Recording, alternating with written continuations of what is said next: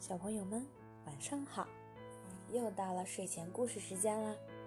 今天啊舍里将给大家带来的晚安故事叫做《海盗船》。村庄里呀，有一个破旧的小院子，很多小动物都不敢靠近。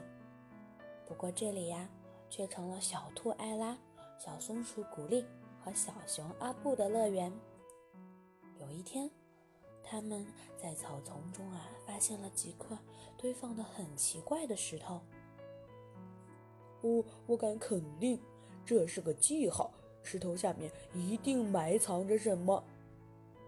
哇，真有东西！原来是一个生锈的铁盒子。可是，令人失望的是，盒子里呀，空空的，什么也没有。细心的艾拉发现，盒子还有一个夹层呢。打开夹层，他们找到了一张发黄的藏宝图，纸的背面还有字。幸运的小家伙，你没猜错，这是一张藏宝图。只要你有勇气、有耐心，一定会找到属于你的宝藏。祝你好运，爱探险的乔吉爷爷。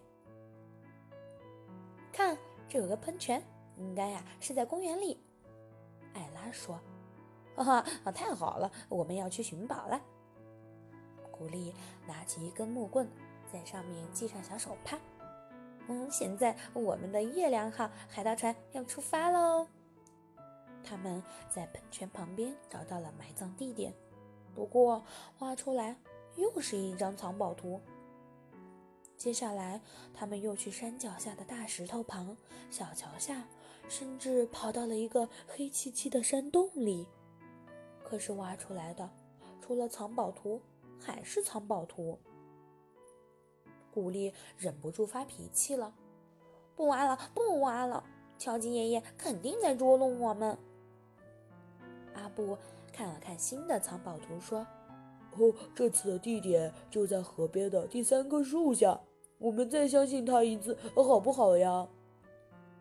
他们来到了第三棵树下，这一次挖了很久很久，可是连装藏宝图的铁盒子都没有挖到。阿布，你是不是看错地图啦？